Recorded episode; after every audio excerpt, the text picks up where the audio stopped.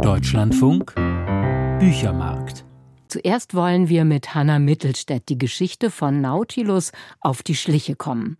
1974 gründete sie gemeinsam mit Lutz Schulenburg und Pierre Galisser dieses ungewöhnliche Haus, das nicht nur den frühen Frank Witzel, Dennis Yücel und Laurie Penny im Programm hat, sondern die Krimi-Autorin Andrea Maria Schenkel mit Tannöd und Abbas Kider mit Der falsche Inder entdeckte arbeitet nie. Die Erfindung eines anderen Lebens heißt die Chronik, die Hanna Mittelstädt jetzt vorlegt. Ich wollte zuerst von ihr wissen, was es mit diesem Aufruf zur Arbeitsverweigerung denn auf sich hat.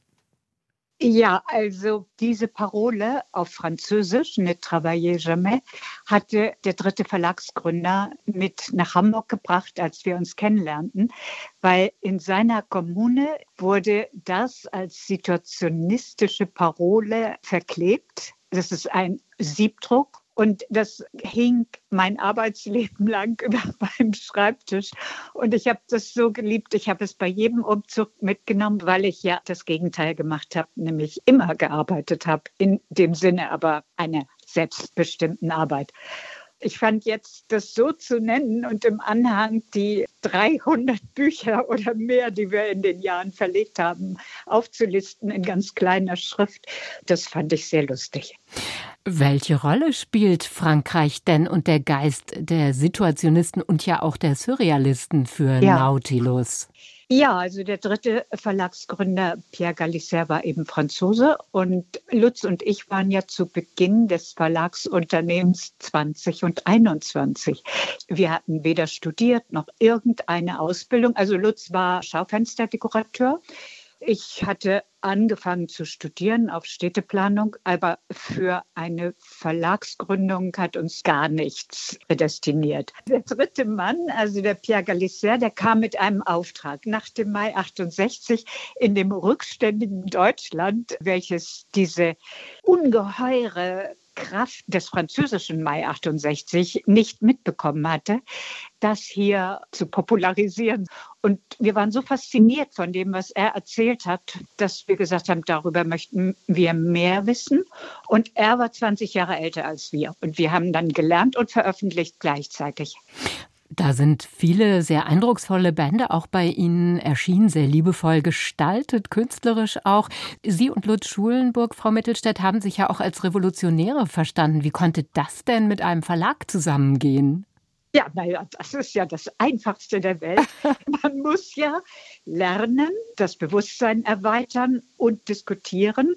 Und dazu mussten wir Sachen veröffentlichen, die es auf Deutsch nicht gab. Von Dada, Surrealismus und so. Und wir wollten gerne die politische Diskussion auch auf diese künstlerische oder antikünstlerische Breite öffnen. Also wir wollten eigentlich in dem Sinne keinen Verlag machen, als Institution, wir wollten Sachen publizieren. Und dafür haben wir einen Gewerbeschein beantragt und haben dann publiziert. Sie schildern in dem sehr schönen Buch auch Ihren Dilettantismus, manchmal die ja. Arglosigkeit, als Sie zum Beispiel auf den spielsüchtigen Vertriebsmann und Verleger Cesar Reiser reinfielen. Da wäre mehr Professionalität manchmal auch ganz gut gewesen. Ja, auf jeden Fall, in jeder Hinsicht. Aber wenn man so jung ist, dann ist man wahrscheinlich in jeder Situation den Schwierigkeiten, den Auf und Abs des Lernens ausgesetzt und haben das gleichzeitig als Abenteuer gesehen und auch als Professionalisierung. Wo fanden Sie Ihre Bücher, Hanna Mittelstädt, auch dann im Verlauf der Jahre? Eigentlich in der Diskussion mit denen, die um unseren Verlag herum waren. Und dann kamen sehr schnell junge Autoren zu uns aus der Subkultur. Und die hatten natürlich erstmal ihre eigenen Sachen und dann hatten sie auch immer noch weitere Freunde. Es bildete sich umgehend so ein Gewebe aus Ideen und Büchern und ja, Publikationsvorhaben. Der junge Frank Witzel ist auf einigen Bildern, ja. auf Fotos auch zu entdecken. Und man spürt diesen Zusammenhalt, den es auch gab unter ihnen in der Gruppe der Autorinnen und Autoren mhm. und der Verleger. Wir lebten in einem Umfeld aus Selbstausbeutung, Selbstüberschätzung und Unverdrossenheit, heißt es an ja. einer Stelle. Wäre Hanna Mittelstädt so ein Experiment heute überhaupt noch denkbar? Das kann ich sehr schwer sagen. Also ich weiß, dass die jungen Verleger, die ich jetzt so kennengelernt habe, dass sie auf einer ganz anderen Basis anfangen. Da fängt niemand mehr so naiv an. Was diese Unprofessionalität mitgebracht hat, ist, dass wir nicht in professionellen Beziehungen waren zu den Autorinnen und Autoren, sondern wirklich in freundschaftlichen Beziehungen. Man lebte zusammen, man aß zusammen, man diskutierte, rauchte und trank zusammen. Und ich meine, mit Frank Witzel waren wir einfach total eng befreundet. Wir haben uns zusammen entwickelt aus dem Nichts sozusagen. Er war ein ganz junger Dichter. Wir haben seine ersten Gedichtbände verlegt. Das war großartig. Den Nautilus Verlag gibt es immer noch, Hanna Mittelstädt.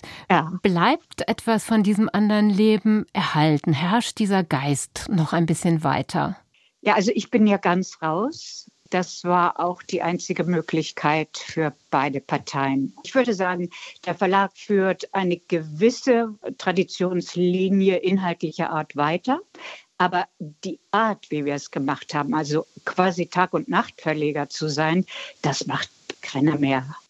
Es ist bei der Lektüre so beglückend, weil es auch Zeitgeschichte ist, die Sie vermitteln. Denn es gibt sehr viele mhm. Briefe, die eingearbeitet sind und eben auch Schilderungen dieser gemeinsamen Unternehmungen. Das war für Sie dann auch zentral bei dem Bedürfnis, jetzt darüber zu schreiben. Ja, ich wollte wirklich diese Zeitgeschichte, ich wollte, dass das bleibt. Ich bin sehr froh, dass ich den Verlag übergeben konnte und dass der auf seine Art weitermacht. Aber es ist was anderes. In gewisser Weise habe ich dieses Narrativ, wie ich das verstanden habe, wie die Anfänge waren, so betont, weil ich das Gefühl habe, das geht sonst verloren. Und alles das kann man nachlesen in Arbeitet nie, die Erfindung eines anderen Lebens, Chronik eines Verlages. Vielen Dank, Hanna Mittelstädt. Ja, sehr gerne. Vielen Dank auch. 360 Seiten hat der Band erschienen in der Edition Nautilus und er kostet 28 Euro.